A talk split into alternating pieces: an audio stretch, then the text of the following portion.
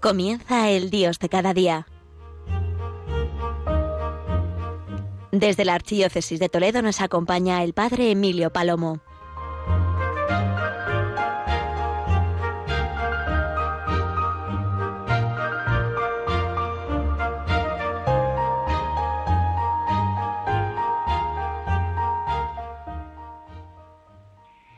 Buenos días, querida familia de Radio María con emoción y expectación.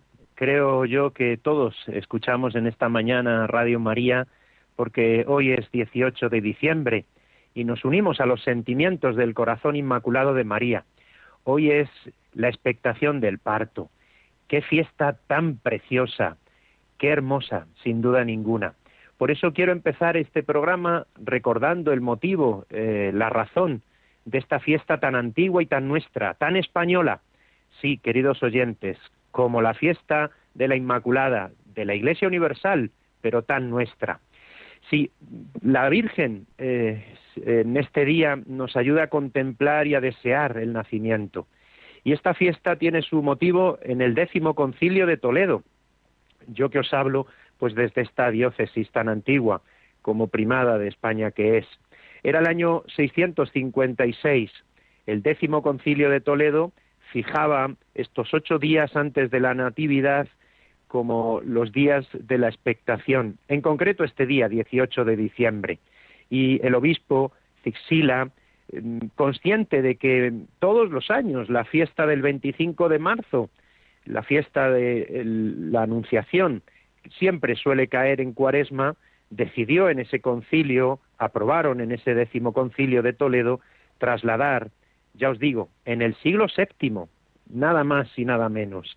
Por eso, eh, aunque en el rito romano seguimos celebrando el 25 de marzo, en la tradición cristiana, en la piedad cristiana, hoy es un día muy especial. Y de hecho, toda la Iglesia, hasta las eh, paredes en Belén, recuerdan esas frases tomadas de la Sagrada Escritura, esas antífonas mayores que estamos rezando. Hoy es la expectación del parto, hoy es la Virgen de la O, hoy es la Virgen de la Esperanza. Sí, María, nuestra Madre. ¿Recordáis las antífonas de la O, verdad? Esas antífonas que cada tarde cantamos antes y después del Magnificat en las vísperas, desde ayer 17 hasta el 23 de diciembre. Fueron compuestas en ese siglo séptimo y octavo y reflejan el anhelo del pueblo de Dios ante el ya cercano nacimiento del Salvador. Y reciben este nombre porque así empiezan en latín, o sapiencia, o Adonai, así una tras otra nos van como María, expectante, también nosotros anhelantes del nacimiento del Verbo que se hace carne.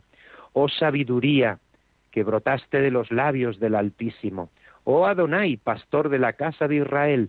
Oh renuevo del tronco de Jesé oh llave de David, cetro de la casa de Israel, oh sol que naces de lo alto, oh rey de las naciones y deseado de los pueblos, oh Emmanuel, rey y legislador nuestro.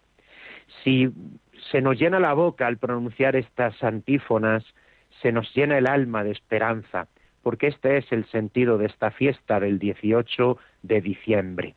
Y os digo que esta fiesta tiene mucho que ver sí, yo creo, lo pienso así y por eso lo comparto un mes más, pues con nuestra tradición, con nuestra, con nuestra historia. Fijaos que estamos a muy poquitos días, muy poquitos días han pasado desde la Inmaculada y desde la celebración de la Virgen de Guadalupe el pasado sábado. Fijaos qué curioso es esto, que la imagen cuando la contemplamos, la Virgen de Guadalupe de México, es la Virgen del Apocalipsis, esa Virgen que está embarazada, esa Virgen que está a punto de dar a luz. Es preciosa esa imagen, ¿verdad? De hecho, cuando el Papa Benedicto hablaba de ella, dice esta expresión tan hermosa que yo creo que nos ayuda a todos nosotros a caer en la cuenta de su belleza y del mensaje que no solo aquellos eh, indígenas transmitió, sino que nos sigue transmitiendo a nosotros. Decía el Papa Benedicto XVI, hablando de esta imagen, esta expresión, la venerada imagen de la morenita del Tepeyac, de rostro dulce y sereno, impresa en la tilma del indio San Juan Diego, se presenta como la siempre Virgen María, Madre del verdadero Dios por quien se vive. Y qué hermoso, estas palabras no son sólo del Papa Benedicto XVI, sino que están tomadas del oficio de lectura, precisamente en torno a la fiesta de la Virgen de Guadalupe. Y seguía diciendo Papa Benedicto, ella evoca a la mujer vestida de sol, con la luna bajo sus pies y una corona de doce estrellas sobre su cabeza que está encinta. Apocalipsis 12. ¿Veis? Es la expectación del parto. Es una virgen que nos va a dar a su hijo. Él nos va a dar la vida. La vida de los hombres está en ese seno, porque Dios es la vida.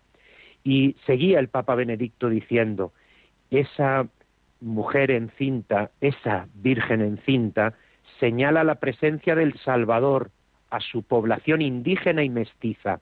Ella nos conduce siempre a su divino Hijo, el cual se revela como fundamento de la dignidad de todos los seres humanos, como un amor más fuerte que las potencias del mal y de la muerte, siendo también fuente de gozo, de confianza filial, consuelo y esperanza. Y seguía el Papa diciendo, oh Magnificat. ¿Veis qué hermoso?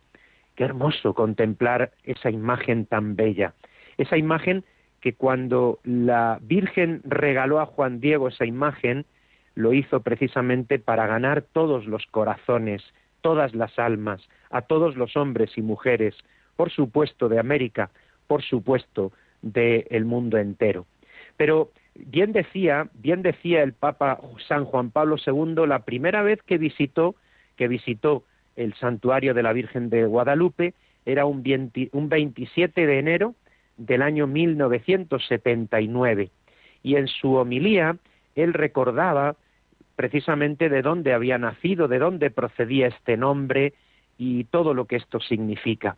Decía el Papa San Juan Pablo II, desde que en 1492 comienza la gesta evangelizadora del Nuevo Mundo, Apenas una veintena de años después llega la fe a, México.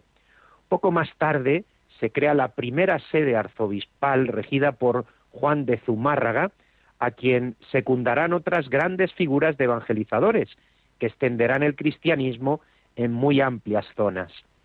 Otras epopeyas religiosas no menos gloriosas se escribieron en el hemisferio, aquellos hombres como Santo Toribio de Mogroviejo, y otros muchos que merecieron ser citados, los caminos de la fe van alargándose sin cesar y a finales del siglo, del primer siglo de evangelización, la sede se contiene ya más de 70 eh, millones de cristianos.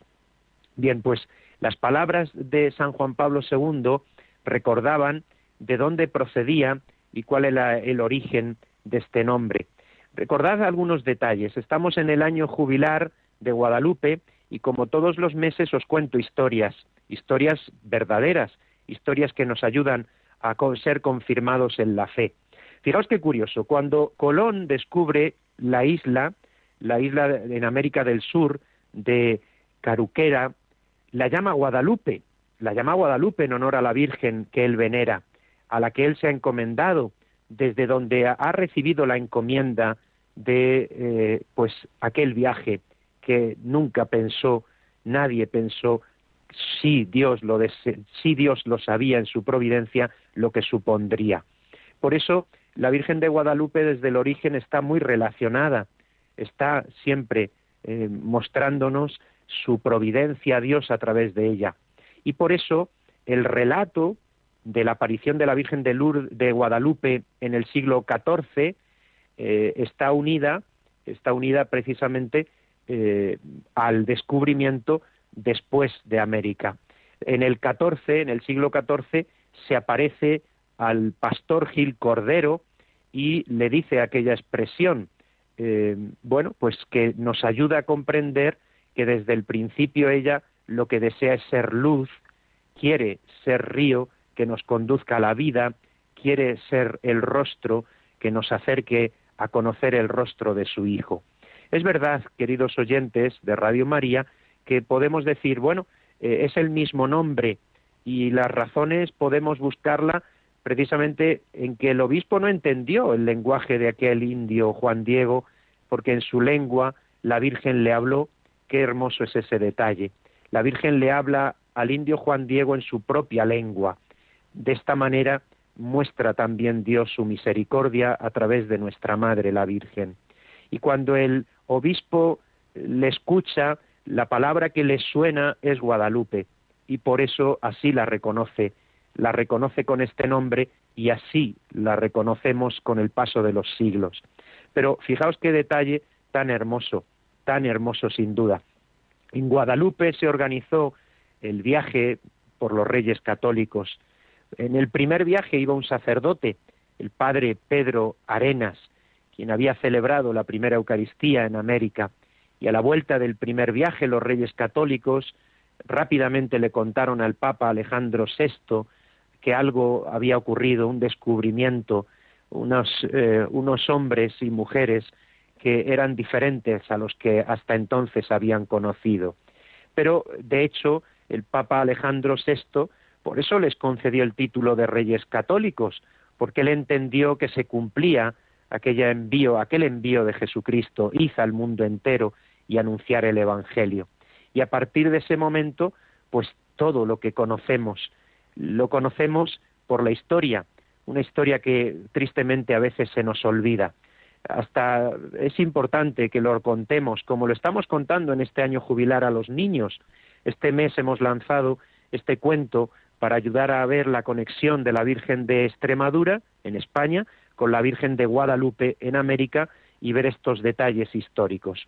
Bien, pues os dejo un momento con esta música en honor a nuestra Madre, porque hoy es la expectación del parto y hoy todos, ojalá, deseamos con María y con la Iglesia el nacimiento del Salvador de los hombres.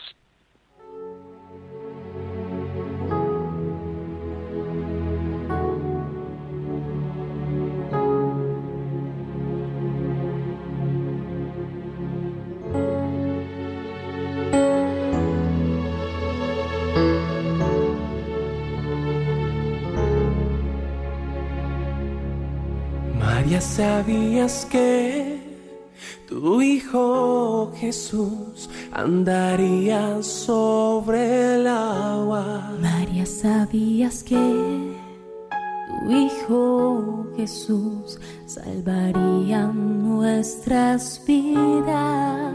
Sabías que tu Hijo Jesús ha venido las fuerzas de aquellos que no pueden continuar. María, sabías que tu Hijo Jesús daría vista al ciego. María, sabías que tu Hijo Jesús calmaría la tormenta. Sabías que Jesús desde el cielo descendió y cuando besas sus mejillas besas el rostro de Dios.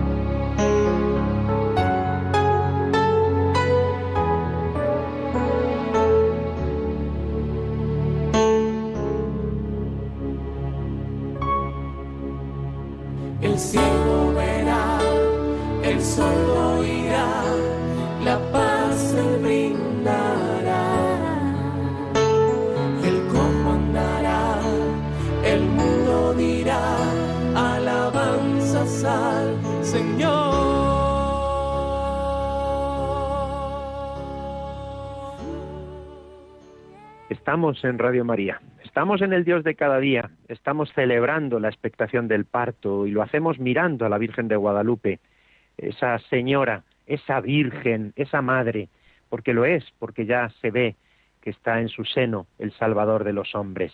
Y lo hacemos recordando, recordando la historia, recordando para vivir el presente. Os hablaba hace un momento, pues como Colón puso el nombre de Guadalupe a esa isla, cómo los primeros eh, conquistadores y sin duda los primeros evangelizadores llevaban en su corazón la presencia de la Virgen de Guadalupe en España, la que conocían, a la que amaban, a la que se encomendaban para estas grandes hazañas. Pero la historia, la historia nos cuenta eh, luces y sombras, así es cierto, y así lo vemos y seguimos aprendiendo de ello, porque tenemos que aprender de lo bueno, tenemos que pedir siempre perdón de lo malo para no volver a cometerlo.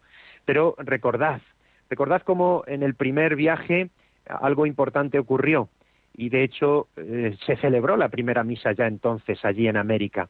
Y cuando en 1493 salía Colón de Cádiz en su segundo viaje, entre los 1.500 hombres que llevaba en 14 carabelas, iba como delegado de su santidad un fraile benedictino llamado Juan Boyle y varios, muchos sacerdotes, clérigos, religiosos, reclutados en España y en Sevilla, entre otros lugares.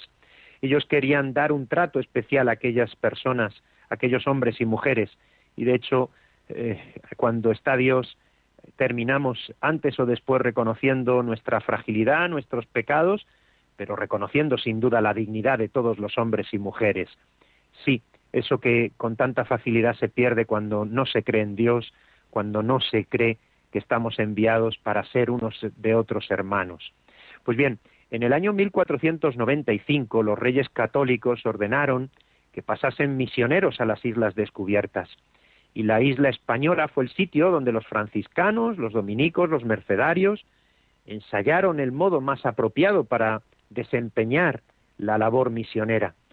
Comenzaron a catequizar los niños, siguieron con los adultos y en aquel nuevo mundo en aquel nuevo mundo hablaban de María, pero estaba por ocurrir lo más hermoso, tal vez, sin duda. Eh, la providencia de Dios estaba acompañando a aquellos hombres que llevaban la fe. Eh, la providencia hizo que la historia nos lo cuenta. Un, un indígena que era creyente, había recibido el bautismo, estaba casado, tuviera la aparición de aquella señora y todo a partir de entonces fue ya diferente. Sí, fue diferente porque eh, Hernán Cortés estaba en aquel lugar, eh, aquellas tierras, también ya había obispo, había religiosos franciscanos, pero en muy poquito tiempo, en muy poquito tiempo, todo cambió. Recordemos estos hechos. Durante la aparición de Guadalupe, las conversiones al cristianismo se, se lograron pues de una manera impresionante hasta 15.000 bautismos al día. De hecho, en apenas 10 años, desde 1531 a 1541, hubo de 7 a 8 millones de conversiones. Y eso no fue así al comienzo. No fue así. No, no lo fue. Porque de hecho había miedo, había temor a esos hombres que venían de un lugar desconocido y aunque querían mostrar la caridad, los que eran creyentes y los que en nombre del Papa y de la Iglesia estaban allí no conseguían la evangelización deseada. Y todo, todo cambió a partir de la aparición. Sí, recordemos que en 1516 Hernán Cortés llevó en su expedición al territorio mexicano al padre mercedario Bartolomé Olmedo, quien con todo esmero catequizó, y en 1524 moría el primer evangelizador de México. Entonces llegaban los doce apóstoles franciscanos desde España, desde Extremadura, de nuevo. Pero fijaos qué curioso, qué curioso y qué hermoso. Cuando la Virgen se le aparece al indio Juan Diego, eh, todo cambia, todo es diferente, porque todos ven en aquellas flores, en aquella imagen, en esa mujer embarazada, encinta, en el sol detrás de ella, todos comprenden algo grande, y es que Dios les habla en su propio lenguaje y conquista sus corazones. Eh, la historia, la historia, como os digo, la hemos contado en este cuento a los niños, que podéis ver en la web Guadalupe Jubileo, como otros cuentos que os vamos compartiendo y os vamos diciendo. Pero en este día de la expectación del parto, es que no encontraba mejor imagen para poderos animar a vivir estas, estas ferias mayores, esta novena, estos días previos al nacimiento del Señor. Y os cuento, yo sigo narrando algunos detalles, porque de hecho el Papa en el Día de la Virgen de Guadalupe decía palabras preciosas en honor a ella, como lo han dicho el Papa San Juan Pablo II, que viajó hasta allí, y como sabéis, también el Papa Francisco estuvo en el santuario de la Virgen de Guadalupe de México.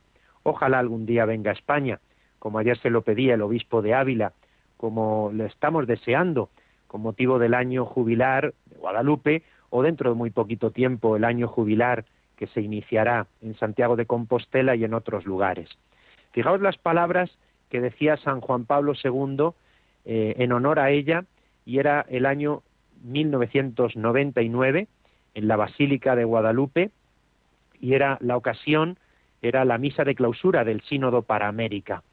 Eh, palabras eh, que nos recuerdan que el Papa San Juan Pablo II fue el primer lugar que visitó México, después hizo tantos y tantos viajes maravillosos, entre otros también hasta Cáceres, hasta la diócesis de Toledo, hasta el santuario de la Virgen y dijo, ahora comprendo mejor, él tan enamorado de la Virgen, tan enamorado siempre, su ejemplo lo mantenemos en nuestra memoria y le pedimos su intercesión en este año centenario de su nacimiento.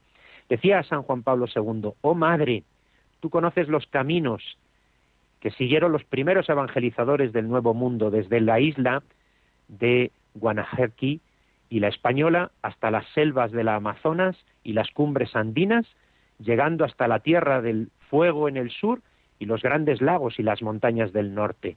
Acompaña a la Iglesia que desarrolla su labor en las naciones americanas para que sea siempre evangelizadora y renueve su espíritu misionero. Oh dulce Señora del Tepeyac, Madre de Guadalupe, te presentamos esta multitud incontable de fieles que rezan a Dios en América. Tú que has entrado dentro de su corazón, visita y conforta los hogares, las parroquias, las diócesis de todo este continente. Haz que las familias cristianas eduquen ejemplarmente a sus hijos en la fe de la Iglesia, en el amor del Evangelio, que sean semillero de vocaciones apostólicas. Vuelve tu mirada sobre los hombres y mujeres, sobre los jóvenes, anímalos en su caminar de seguir a Cristo. Sí, estas palabras, os digo, están tomadas de San Juan Pablo II en aquel lugar. Y como os digo, el mismo Papa Francisco estuvo en Guadalupe, tocó la tilma, son palabras también preciosas las que él pronunció allí, como las que pronunciaba la semana pasada, precisamente ayudándonos a mirar a María y esas tres palabras con las que él resumía su mensaje, esas palabras de especialmente reflejo de abundancia, bendición y don de Dios. Palabras que nos llenan el corazón de esperanza en estas vísperas de la Navidad. Fijaos que hoy quería con vosotros eh, compartir la relación de la Virgen de Guadalupe en España con la Virgen de Guadalupe en América.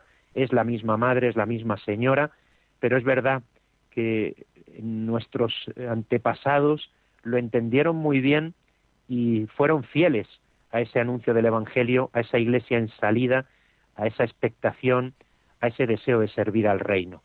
Yo os invito, pues, queridos oyentes de Radio María, a que sigamos celebrando este momento, a que podamos visitar el santuario de la Virgen de Guadalupe.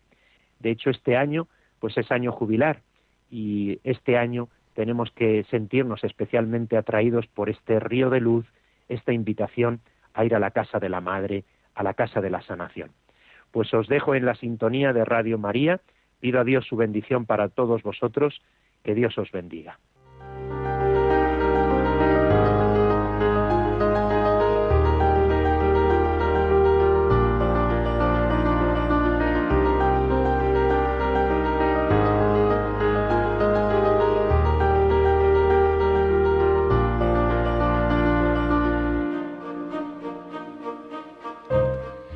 Escuchado en Radio María El Dios de cada día hoy dirigido por el padre Emilio Palomo desde la Archidiócesis de Toledo.